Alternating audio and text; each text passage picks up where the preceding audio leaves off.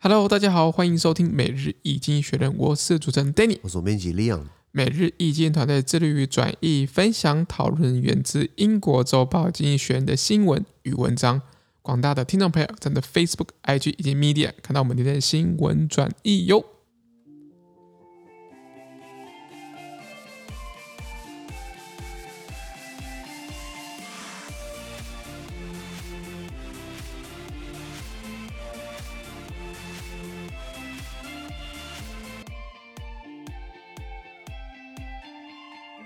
今天我们来看到从经济选接出来的新闻，我们看到的是十一月十九号礼拜五的新闻，而这件新闻呢，传送在每日经济选的 Facebook、IG 以及 Medium 第六百六十五号里面哦。我们看到这个新闻是美国喊出啊，试出你们的库存呃储油。就是大大大就就叫大家把这个库存给搬出来，是对啊，这个那你先搬你的嘛，对不对？美国的库存应该全世界第一，应该最多了，对对对，战备存油。记得记不记得在疫情爆发最开始最严重的时候，在二零二零年四五月吧，那时候交通运输大减嘛，不管是打飞机啊还是车辆啊，都不需要那么多嘛。然后现在那时候油价暴跌，暴跌到。那个负值，负值就是是我油给你，你我我油给你，然后免费你把油给运走。对，因为他们开采不能够停下来。对，停下来的话再再重新启动的话，那个成本很大嘛，就一直采油，然后一直出来，一直出来，可是没有人在用油啊。对，所以油价变负值嘛。是，然后那时候川普还说，不然这样子啦，我们把美国的那个战备储存的那个量给往上拉。然后后来有人跟他讲说，呃，总统啊，我们已经拉到法定最高限额，还超过了，你知道吗？是的。所以那时候有这个情况，那现在看起来油价是这个一直在飙升，原油价格飙升，是能源价格影响影响到很多这个通膨嘛，民生物资嘛，是的，全部往上涨。所以美国现在就是说，那是不是我们来把这个储存库存的这存油把它拿出来，希望可以减缓减缓这个涨涨这个涨价的趋势？没错没错，因为是这样子啊。Reuters reported that America has asked big importers of crude oil, including China, India, and Japan, to tap their stockpiles and help rein in soaring energy prices. President Joe Biden also directed the Federal Trade Commission, a consumer protection agency, to investigate whether oil and gas companies have been keeping prices high illegally, citing mounting evidence of anti-consumer behavior. OK，他说路透社是一个非常非常呃权威的一个媒体啦。 然后我记得好像是法国来的 Reuters，然后他报告称呢，就是美国已经要求包含中国、印度、日本在内的这些大型的在内的这些大型原油进口国，利用或者释出他们的库存，来帮助放缓飙升的能源价格。那美国总统拜登呢，还指示哦，联邦贸易委员会 Federal Trade Commission 呢，就是一个美国保护消费者的机构，就类似消保会啦。那他美国就是拜登指示贸易委员会呢，调查石油和天然气公司是否一直在非法的哄抬价格，理由是呢，有越来越多的这个证据显示哦，他们有反消费者的行径哦，就是要联邦要调查这样子。是的，对。那先讲啊，这个就算你今天把原油释出好了，那可以短期之内有影响。但是长期来说，你库存没了，你你总在会要留一些底嘛，战备嘛，一定要。万一突然开战的话，发现哎没油了，哎先先不开战，先先等我有 油。包含美国自己的产油啊，就是页岩油技术嘛，是是。所以美国基本上也是产油，那美国基本上你也可以增加你的你的油的产量啊。那美国一天到晚叫 OPEC，就是石油输出石油输出国组织叫他们增产。OPEC 想说笑哎，现在油价这么高，那我就不要增产。我增产的话，等于油价又往下掉嘛。对啊，真的供给量是有限的，这样我可以继续赚的盆满钵满嘛。对，那美国就是叫他们把这个赶快释出。那这个这个东西，大家分析就是说，短期之内是有效的，不过长期来说，基本上是是是，同样你怎么讲，杯水车薪啦。嗯、然后这个还反而反而会使天然气价格涨更凶，因为油这个油价往下，如果如果供给量变多了，油价稍微比较便宜一点点，对不对？那天然气还是缺啊，那是不是多于很需对天然气需求还是是有的？没错，是不是会？会会推升到天然气的价格、嗯、更高这样子，会涨更凶这样子，嗯、所以呃呃，反正这个可能会成灾啦。那至少呃，确实台湾的，我记得看报纸也提到，是不是有哄抬价格的情况？所以消保会消保官。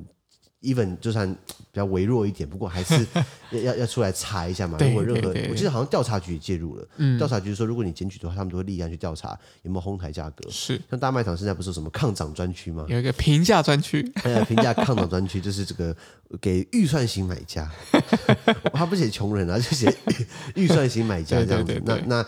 呃，最主要就是如果呃，就算你今天把你的库存刚讲过，麻烦拿出来，它一样会用完，没办法短期解决。长短期、长期解决来说，你至少要把那个量给拉起来。没错。那看看 OPEC OPEC 愿不愿意高抬贵手？他们不愿意的话，是不是要大国透过其他的方式来逼他们就范？来来来来协商啊，聊一聊，来来来来瞧一下啦。啊，不过美国这样的这样的一个保护消费者的机构呢，叫做联邦贸易委员会，它是个联邦机构哦。呃，美国是个联邦制国家嘛，你有联邦政府，你有你有各个地方州地方政府、州政府嘛。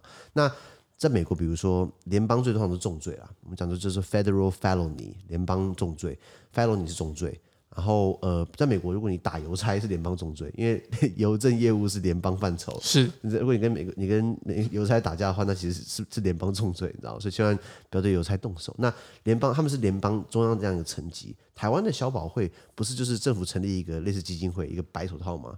就是就是就是关关谷民营啦。对对哦，对对，好像好好像是那个政府出出资啦，然后去成立这样子一个基那个。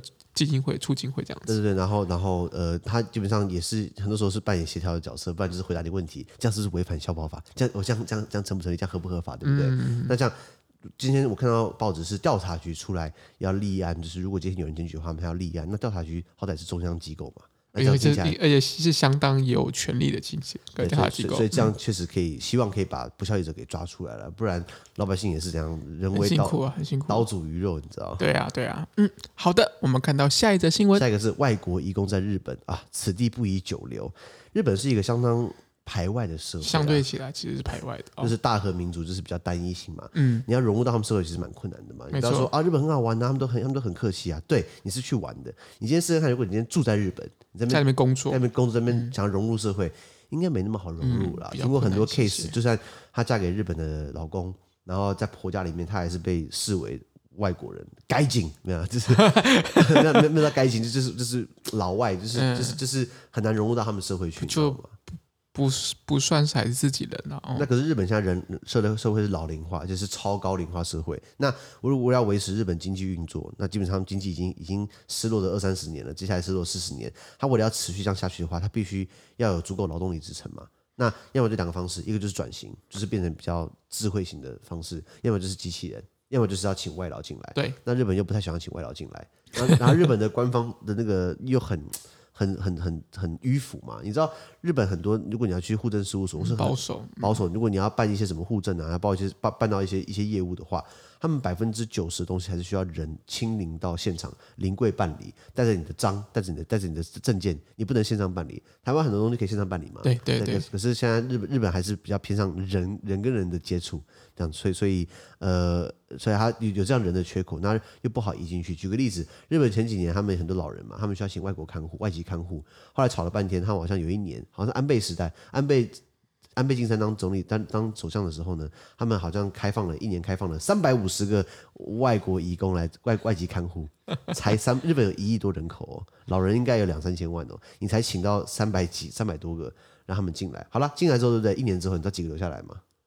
五个没有零个啊，全部都走了。要么就是哎没办法融入啊，要么就是被欺负啊，要么就是哪里有问题啊，都没有人留下来，你知道吗？太夸张了，所以所以所以不好留。那现在日本看起来又要放宽了，嗯、不然真的劳劳动力缺口缺口太大了。原文是这样子啊。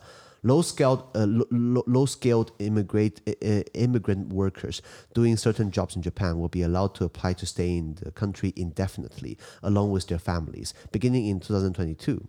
The country has long been hostile to immigration despite a need for younger workers.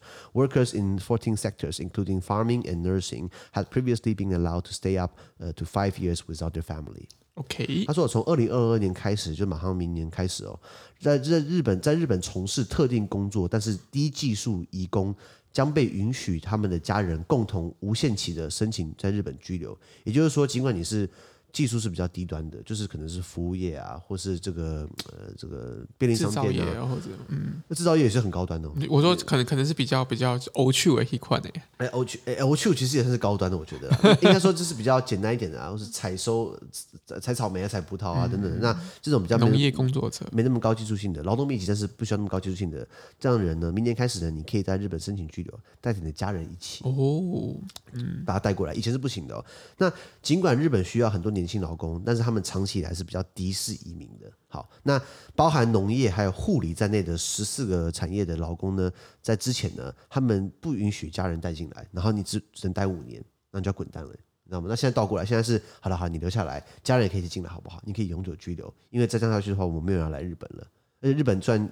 物这个薪资好像也不错，但是它的物消费也是比较高，相对起来，相对起来，那这样听起来你赚不到钱嘛？我们讲说，呃，衡量你的钱到底大不大，你要看你消费者物价指数嘛，对，CPP 嘛，Consumer Price 不是呃 PPI，PPP 啊，对，CPI 也是一个，PPP 是那个呃 Purchase 呃 Purchase Power Parity 平价购买力指数。然后 CPI 是 Consumer Price Index 消费者物价指数。那就算你今天赚很多很多很多，如果你今天买一个汉堡就花很多很多很多，你吃一餐花很多花花很多的话，嗯、那等于是没有赚到钱嘛？是一进一出。那现在就是呃，然后你你现在然后家人不能跟你一起来，你知道一个人在海外待很久，其实也是蛮蛮寂寞的啊、哦，一定会想家，嗯、难免的。那时候为什么我回台湾？回台湾就是因为。呃，哇，就是单纯想吃想想想吃卤肉饭了，加个蛋，对不对？然后点点一盘烫青菜，然后再然后再然后再来一个这个四神汤，赞，对对，然后然后再给他吃一个吃一份鸡蛋糕，哇，好多，这些东西哦，你可能在台湾唾手可得。可是在国外没有啊，对不对？那你还是会想在那一位，说为什么不自己煮啊？我不会煮啊，我我我马杯还有猪崩啊，可怜呢。所以所以你还是会想，还是会想家嘛，更何况想家人。所以这个日本过去是比较不友善，而且你五年就要滚蛋了。在欧洲哦，在比利时跟荷兰，如果你可以合法居留五年，就算是念书还是就学就业都好，你只要合法居留五年，你就可以申请永久居留权哦。然后如果你永久居留权，再过一段时间，你可以申请到他的国籍。OK，人家是开放你进来的。那日本倒过来，日本是啊，你五年的青春奉献完，对不对？那你应该老，拜拜拜拜，我不想养你这样子。哦，开始是是是，所以所以日本开始慢慢的对于这个呃呃外国，因为不不是不只是日本在抢外国移工啊，台湾也需要啊。我们抢很多，我们抢很多啊。可是很多时候他们看到日本的这个，其实台湾也很多问题。台湾很多这个那个那个仲介吧，黑心中介，把人家护照扣留，然后。逼人家好像我们变成说我们不是请义工，我们请的是奴才，你知道吗？我觉得这样真的是蛮糟糕的。那政府真的要抓这种黑心的、无良的这种中介，就是他可能来一个月赚两万多块，这个中介就要抽好几千块，抽一万块。嗯，那那这样你给人家赚什么？是，对对，那这这这这不是人口贩卖吗？我觉得是这样子啊。嗯，所以所以其实现在其实有一些国家，像我我记得日本还是南韩，他们好像是有。用国家的机构去这个东南亚国家直接招义工，就是呃，透过国家的，比如说各项的保障或者考核等等的，让这些人直接是可以就是在就是受受到这样子直接的一个聘用，而不用透过一个中介，因为中介可能要费用，你可能要先跟亲朋友借钱，然后有一笔中介费用给到中介，然后中介才能够把你带到其他国外市场去做。一些劳务的一个一个赚取这样子，对啊，中间有些时候碰到很多不好的，像我还听过，就是可能越南的来台湾来，然后越南人压榨越南人也有啊。哦，对对对，其实很多时候是本国人对被对本国人的那一些状态。嗯、没错没错，那这这种事情当然最好不要发生。那人就是这么可怕，人人人人就是活着的鬼啊，人比鬼还可怕。我跟你讲啦，所以我觉得我觉得这是要托国家力量。虽然我们政府有在抓。移民署也在抓，但是我觉得那个缓不济急，你知道吗？嗯、你不要真的要让民间中介把它关掉。那当然，政府就喜欢外包工作嘛，对不对？多一事不如少一事嘛。很多时候是这样子啊，很多时候是这样。可是，可是人以人权方面来说，我觉得这方面我们还是蛮落后的啦。对啊，其实很多时候，譬如说我们的一些呃查缉啊、稽查或者是一些检核，其实都还是该可以更完善一些。这样子其实可以避免就是呃太就是这种一直泛滥的，或者大家觉得可以赌一把或这样风险的一个承担。那那还有一点就是说，台湾的人才引进算是我觉得很落后，因为如果今天一个外国工程师他到台湾来，他有结婚好了，他可以带小孩，可以带太太过来，他可以太太可以依亲，OK，因为老公有工作签证，假设老公工作签证，然后呃合法居留，然后老婆可以依亲没有错，他们的小孩如果小孩未成年当然可以过来，小孩如果一成年对不对？要滚蛋，小孩不能留下来，尽管小孩可能在台湾住了大半辈子。可能在台湾念国中、高中、念大学，他不能留下来。如果他成年的话，到现在还是这个样子。因为我在高雄认识很多外国人，然后很多外国工程师到台湾来，他们就是弃家带眷来台湾，然后小孩长大之后全部都回到本国去。问题是，他台湾住大半辈子啊，他可能德国人回去，他德国还没那么熟，台湾很熟，要打义工啊、熊熊盖认证的，但是他就不能待在台湾，因为除非因为他他被视为外国人，除非他得到一个很不错的工作，他可能一个月薪水工作签有工作工作签，然后得到一个很一个很，哦、可是他才如果还刚毕业，哪来一个月五万五六五万六万工作给他？不可能，而且是在高雄，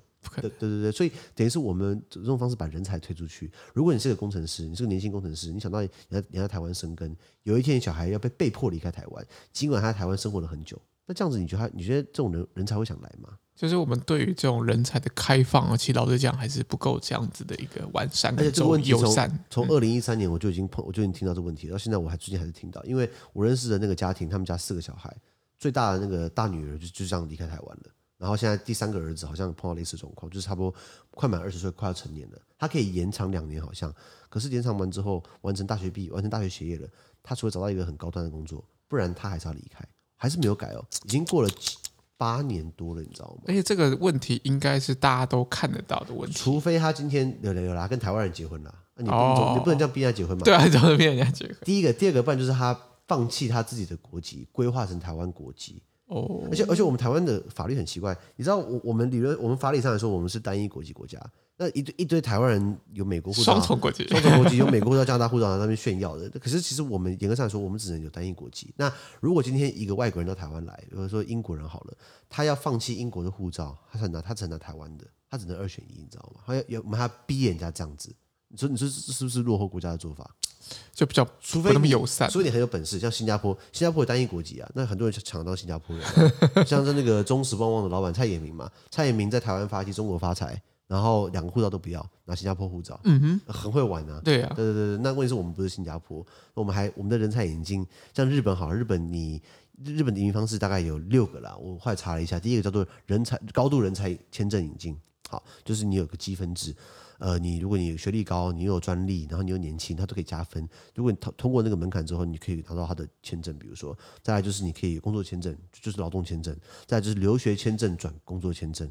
再来就是呃配偶签证，再来就是呃在日本设立公司取得经营管理签证，或是打工度假转成工作签证等等的，所以这个是很清楚的。当然还有门槛，可是我会觉得说，如果今天两边日本跟台湾都很严格的话，你觉得要去哪边？我觉得老外应该外国人在看看应该选日本，你知道吗？对啊，如果是看一看这个工作，不管是可能是生活条件啊，或者是其他一些状况的话，可能也许日本是比较会选择的部分。所以，我们台湾继续加油，干巴得，干巴得，干巴得。好，那我们看到下一则新闻，下一个是阿里巴巴糗大了，哈哈哈，囧。囧，没有啦，因为因为文照文照不喜欢马云嘛，是的，是的，对啊，他的公司啊，现在碰到一些状况了，因为是这样子啊。Alibaba, a Chinese e-commerce titan, missed revenue and earnings estimates for the quarter ending in September as the Communist Party's regulatory crackdown and slowing economic growth took their toll. Revenue rose by 29% compared to the same period in the previous year, its slowest rate in six quarters. The company cut its outlook for the full fiscal year after this after the disappointing results. OK，他说。因为中国的监管监管机构的打击呢，还有这个经济成长的放缓所造成的这个损失呢，中国的电商巨头阿里巴巴，它未能在今年九月达到它季度收入或是预期的盈利，它的收入只有同比增长百分之二十九，只有也不错了，你知道吗？没有负就不错了，你看人就很贪心啊。然后可是这个只有成长同比成长二九趴，是六个季度以来的最低的增幅了，对他们来说。那这在这个令人失望的结果之后呢？阿里巴巴它也下调了它整个年度的这个财政年度的这个展望，就是说我们可能预计要赚一千亿，我们只能赚到五百亿，哎，也特别不错了，你知道吗？很多，我就是说不不懂有些人在想什么，已经很有钱还要更有钱，对不对？没有，因为应该是说对于这种公司的领导，他都要把那个目标设设在一个比较相对起来是难以达成的目标，Okay. 让大家有那个激励往上走。我这边查到一个数据啦，这个二零二一年今年的今年它的第一季财报就是一二三月，对不对？营收是三百三百一十八亿美金，八千九百亿台币，八千九百亿台币的营收，你扣掉成本好了，你至少赚个十趴吧，对不对？那这样八赚了八百九十亿，三个月赚八百九十亿台币，一个月赚将近三百亿台币，是你有什么？你你你你 你有什么不满的吗？然后我就会看到哦，净利润是六十七点二八亿美元，OK，净利润是一千九百亿台币，嗯，三个月赚一千九百亿台币，一个月是多少？六百亿台币，对，一天是二十亿台币，对，阿里靠腰下面没有啊，他们可能有很多股东啊，或者是员工要有那个，OK OK OK，那所以可是他这样的一个这个获利还是慢慢的。呃放缓放缓了，因为第一个刚讲到中国监管机构打压他们嘛，现在老百姓都在乱放炮嘛，他的经济成长开始放缓嘛，因为他们毕竟是靠电商，那有人买卖嘛，那今天国外采购的可能就减缓，因为疫情的关系。现在你看到欧洲或美国，欧美国家疫情就爆发了，哎，好爆发好大好大一波啊！非洲就是那个样子，非洲就是非洲 一直爆啊啊啊！拉美还是这拉美那个样子，反倒是你看啊，我们以为你看啊，我的精神母国荷兰，荷兰在疫情在疫苗出来前一天一万人确诊，现在有了疫苗一天两万人确诊，哎。哎，那那那那这那这会不会有了新冠药片，又有了疫苗，一天三万人确诊？那真的太夸张，有完没完？一定要等到 全世界每个人都得过之后啊，还没事了，这是这还变成没事嘛？那我们这被打回原始社会了。我，我原本以为二零二一年差不多了，我看二零二二年也不用玩了，你知道吗？不要。那那对这种这种像阿里巴巴这种企业，对不对？是他们下修到他们的这个展望，应该算是比较比较。呃呃，比较比较比较没有预料到的啦，而且不止他们哦，在中国还有很多电商，比如京东、京东、京东，或是天猫、Tmall 等等。然后不止这样，他们他们只阿里巴巴是一个指标性的，它垮了，不是说它往下掉，对不对？其实京东也是，京东我看到新闻，它的财报基本上也是获利不佳了。OK，不佳不代表很惨啊，不到预期。如如果你今天是赔了五百亿，那很惨嘛。他今天是少赚了，他他想赚多少钱？那那就是贪心了。好，那我们看到下一则新闻。下一则新闻我们看到的是哦，英国在泰晤士河上面的税收减免。嗯，因为去过伦敦的话，就知道伦敦那个那个河啊，就是又脏又臭那条，很浑浊的，就是那个就是英国工业化革工工业革命的时候留下来的这个这个毒瘤啦。啊，是对对对，泰晤士河，呃，我们讲巴黎有塞纳河嘛，然后台北有淡水河嘛，然后那个。纽约有哈德逊河嘛，然后伦敦有泰晤士河，对不对？这几个都这几个都有共同点啦，都是并不是那么干净的水的感觉。哦，因为都在都市旁边，这污浊污浊的，你知道吗？那泰晤士他们那边要盖一个这个税收减免这种自由港、自由贸易港，其实不止泰晤士河啊，只是不同区段都有。原文是这样子啊：On Friday, Britain embarks on a new policy experiment. Experiment. Free ports in the Thames, uh, Teesside. And Humber are opening. These zones, which are largely which are illegally outside of the country for custom purposes, offer generous tax breaks for new investors, worth as much as 15 to 25 percent of setup cost, depending on the type of investment, according to Levis Atter of KPMG, an accountancy firm. Critics point out that earlier attempts by using tax breaks to foster investment in struggling places have uh, floundered, and that cutting taxes in one location encourages firms to leave others. Proponents re- retort that free ports also simplify customs uh, procedures, and that activity shifting from richer to poorer places may be no bad may, may be no bad thing. Plus, there are site-specific restrictions on which sectors can receive tax benefits, uh, with flavored in industries, including, for example, low carbon energy uh, uh, generation in Teesside.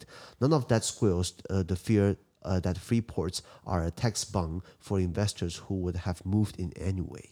OK，他说，英国自从礼拜五就今天十一月十九号开始呢，展开了一项新的政策实验。什么意思呢？在 Times 泰晤士河，还有 Teesside 这个地方，还有 Humber 在这些地方呢，他们要辟建自由贸易港。那这个要正式开放了。 那根据 KPMG，就是叫安侯建业联合事务所，就是 Big Four，我们聊过 Big Four 嘛？对不对？嗯，四大，四大，呃，KPMG、Deloitte、EY，还有一个忘记了，安安什么？是没有，EY 就是安永，EY 安永，然后，哎呀，年纪大了，记性越来越差了。四大嘛，KPMG、Deloitte、EY。还有一个啊，随便了，反正就是四大嘛。其中一个他们叫，其中一个顾问叫做 Lewis Atter，他表示呢，因为这因为这些因为这这些因为海关事务而依法独立于该国关税领域的区域呢，会会为可以给新的投资人们带来丰厚的这个减税优惠，也就是所谓的自由贸易港。是啊，那他们的价值根据这个投资类型的不同呢，可以达到了。跟呃十五到二十五趴的这个税收减免，你的设立成本可以稍微降低十五到二十五趴，根据你投资不同的这个类型。那舆论指出哦，先前以前用了利用减免来促进投资。这种艰困或者贫困呃贫乏的地区呢，这样的一个尝试呢，原本是不可行的。但是一个地区的这个呃，因为一个地区的这个减税，会鼓励公司行号呢离开其他地区。也就是说，今天哦哪里有便宜，我们哪里跑。当然，那是不是就是这边起来了，那那边就垮了？就像柯文哲说，哦，我把西区振奋起来了，好，东区垮了。因为台湾的台北的经济实力就可能就是一年好就是两百亿好了，两百亿今天在东区两百亿，你把西区弄起来了，对，两百亿跑到西区去了。那请问你，那东西怎么办？你不是今天你两百亿之后，哦，我们变四百亿这样子，哎，哦，饼变大了，对，饼应该说应该说钞票变多了，嗯，可是钞票是这么多，它从东边跑到西边，所以。那当然，东区之前为什么东区为什么那么惨？是因为他们房东也是怎么讲，吃不吃干抹净的，也是要涨房，要涨房租嘛。吃相难看。对啊，所以、呃、活该。因为我我我我们不是房东，无所谓。哦、对，可是我我就今天要做的是把每个人钞票变大，你把那两百亿的基数把它变成四百亿，你就不怕东区还西区了。你就你不要是为了发展西区啊，西区门户计划看起来很屌，结果东区往下掉，对不对？钱只是搬过去而已。嗯、那如果今天要要振兴东区，西区又垮了，那还不是还不是还不是还不是搞一样的事情？厉害的是把饼变大，将东区西区北区北区南区大家一起好，嗯、这个才是难的，你知道吗？了解了解。那所以一样嘛，如果今天在这个在这个自由贸易港有这样的一个优惠，对不对？你会把其他的人吸过来，然后自由贸易港这边就发达起来了。那被吸过来原来的地方，对不对？可能就垮下去了。然后，所以支可是可是支持自由贸易港的这些人呢，他们反他们反过来批评哦，自由贸易港它可以简化海关程序，而商业活动可以从富裕的地区转移到贫困的地区，这不是一件坏事情啊。对，大家轮流发展嘛。那此外呢，特定地点的限制呢，还确保让这些行业他们获得这个税收减免。那比如就是就是呃，你你在这个地方做自由贸易港做什么特定生意都会，你还有特定的减免，比如说像是 Teesside 这样的自由贸易港呢，它的这个低碳的这个发电业呢，呃，就就是可以得得到减免嘛。啊，不过对于那些无论如何都会一路的投资，都都跑过来的投资人们来说呢，所有上述的这个论点呢，不管是正方反方，都无法平息自由贸易港是一种税收负担的担忧。了解，经济学人写这个很悬，就是说那到底好或不好，嗯、看着办吧。他也没有一个定论。很多人问我说：“看经济学人是不是发大财？因为你会得到什么趋势？”我说：“不一定啊。经济学人最喜欢给你一个 open question，看完之后就是哦啊，然后呢？然后呢？那你就会你会你要去想嘛。对。像经济学人之前就说，经济学人他就直接挑明了，他支持核电，他说核电便宜，然后又好又环保，然后都都很好，然后就是利远大于弊。当然有弊，可是远大于弊。他支持核能，但是他加一个但书，但是要安全。”阿里嘞，那怎样才安全？没有人可以，没有人可以知道它的安全。所以经济学人是我我看本来看他写一个 special report 特别报道，他讲说，呃，因为因为核电，我们减少了多少空污？因为空污多少人就是可以避免死亡？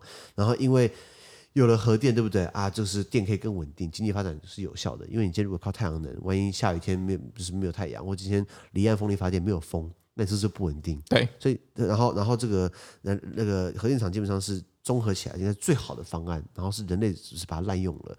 他讲说，特诺比核灾或是呃福库西马福福福福岛核灾，都是他说多数的核灾都是人为自己造成的，所以其实不是人的，是不是机械问题是人的问题，不是核电问题是人的问题。好了，那所以经济学人是支持核电的，又便宜又好用又耐操，但是要安全。那一样拉回来嘛，怎样叫安全？他没讲，因为电厂的操作一定都是人。就所以，如果你要摒摒除人的这样的因素的话，其实相当困难，现阶段相当困难。对啊，对啊，对啊，对啊。所以，anyway，那所以让这个感到是好或坏呢？以英国来说，英国自从它脱欧之后，因为以前英国在欧盟在吵说什么，他们想脱离欧盟，有一个重大的原因就是吵说，呃，贸易这个东西有欧盟有绝对垄断权，也就是说，今天欧盟代表所有会员国对外谈贸易协定，那英国没办法自己谈。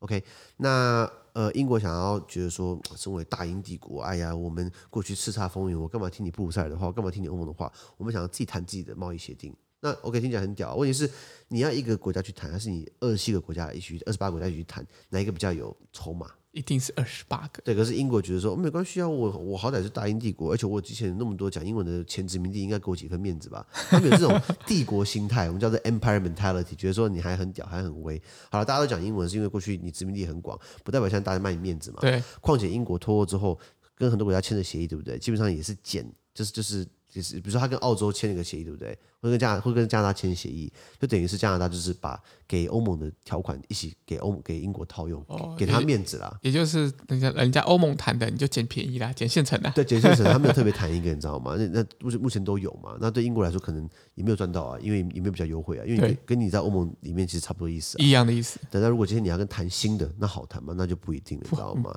对，不一定。那他们现在就是要要有自己的这个贸易的方式，所以他开开辟这个自由贸易。没错，没错。其实台湾也有，我们叫自由港，台湾也有自由港啊，但我们就是台湾自由贸易港区，它是一个以经营贸易为主的经济特区，你可以自由进行在里面货物的起送啊、起运啊、呃搬运啊、转口啊、加工啊等等的，或者长期储存放在那边，然后它可以免征关税，不需要经过海关人员的这个这个检查，然后主要是做转口贸易用的，可能会带一些加工。那这种东西就是你有一个弹性吧，因为今天如果你我。买一个东西进来，我要报关，报关那是不是就要哎就要登记啊？然后要然后要然后要报税啊？然后要开发票啊？然后确定他进来的，要要到台湾来进来了，那是不是就是开始我就税费？那可能我不想让他进来，我可能想要再转给其他人，他只是带一个中，他只是中转点在台湾而已。那我是不是把它放在保税区？不行，放在保税区是中国他们讲的，放在自由港，放在自由贸易港区也是可以这样操作。那那这个就是像台湾的有些航空站。或是有些海运港、台北港，他们就这样的一个一个服务范畴，呃，做贸易啊、仓储物流、货柜啊的转口的转运啊，它都可以这样操作。是，所以还有这样的一个很及时方便性。那有些国家搞一搞就 变就变成搞在做枪支贩卖跟毒品走私。台湾应希望是没有了，可是我听说比利时就有，比利时的安特卫普港，你知道他们有一次在调查比利时安特卫普，就是比利时第一大港，OK，安特卫普市的那个下水道啊，他们把水抽出来验哦。那个水里面的那个、那个、那个什么东西，那个尼古丁、安非他命、安非他命、安非安非他命，还是骨科碱的那个含量，是其他城市的十五倍高，所以大家都在嗑药。然后他们有时候刚好是毒枭，好像要销货、销毁、销毁，就把它往里面倒。那不管怎么样。为什么你这个安特卫普的 这个下水道竟然会特别不一样呢？特别不一样的成分，那我觉得更更妙的是，怎么会有人去验呢？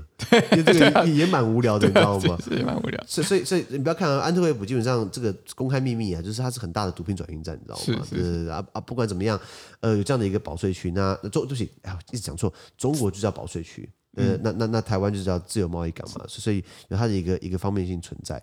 那呃，英国现在也想搞这种自由贸易港，他希望可以靠这样的一个独特的优势来改变它的贸易格局，就是不要走欧盟那一套，它可以跟其他国家走，它可以跟其他国家呃怎么讲？它可以有一有一个更更优惠的一个区域，可以说。可以做这样转口的贸易的，尤尤其是在在那个转口贸易或者在这个 这个自贸易区的周边，你会有一些办公设备嘛，你会有人进驻嘛，所以它也是带动一个一个经济区这种概念，嗯、一个区域的发展。没错没错，那三个点嘛，一个泰晤士河嘛，泰晤士河畔就是伦敦的往右边，你会到了，比如说坎特贝利，坎特呃坎特贝利，嗯，出海口嘛，还有 Teesside，Teesside 呢就是在英格兰的中部，差不多是在呃嗯，我想想哪个城市哦，Durham。Durham 是一个英国很老的城市，Durham University 还蛮有名的。嗯、在 Durham 附近有一个叫 Teesside，还有这样的一个出口港，还有这个 Humber，Humber 在英国的利兹，里兹哦，里兹里兹是在在在在偏北英格兰，北英格兰就是 Manchester、Sheffield，还有呃利兹这一块，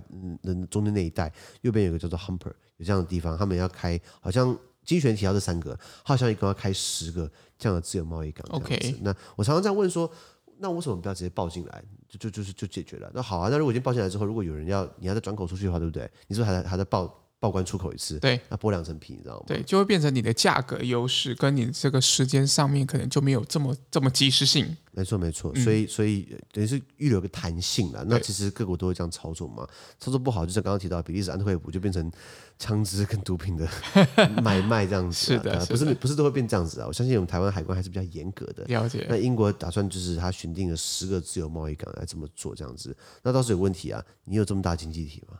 哎，不一定嘛，也对对对了对了，对也不一定嘛，对不对？啊，好，那我们就希望这个英国脱欧之后是 good luck 啊，就是你要走自己的贸易路线，对不对？希望你走得下去就好了。嗯哼，好，那我们今天的 pocket 就到这边，而下周有其他新闻呈现给各位。那对于今天新闻任何想法或想我们讨论的话，都会在评论区留言哦。还有啊，自媒体非常难经营啊，而我们的热忱来自更多人的支持以及鼓励，请大家拜托给我们五颗星的评分，或将我们推荐更多亲朋好友哦。